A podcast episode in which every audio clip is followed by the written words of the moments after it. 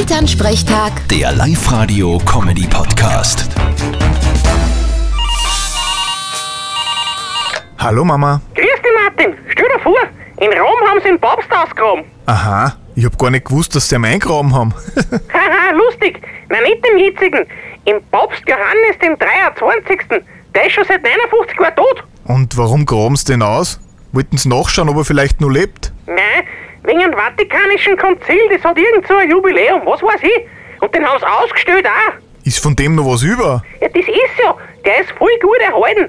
Der schaut ein bisschen aus wie eine Wachsfigur. Fast ein wenig gruselig. Ja, die Päpste werden ja immer einbalsamiert. Das dürfte anscheinend wirklich gut anhalten. Ich glaub, das lasse ich mit mir auch mal machen. He?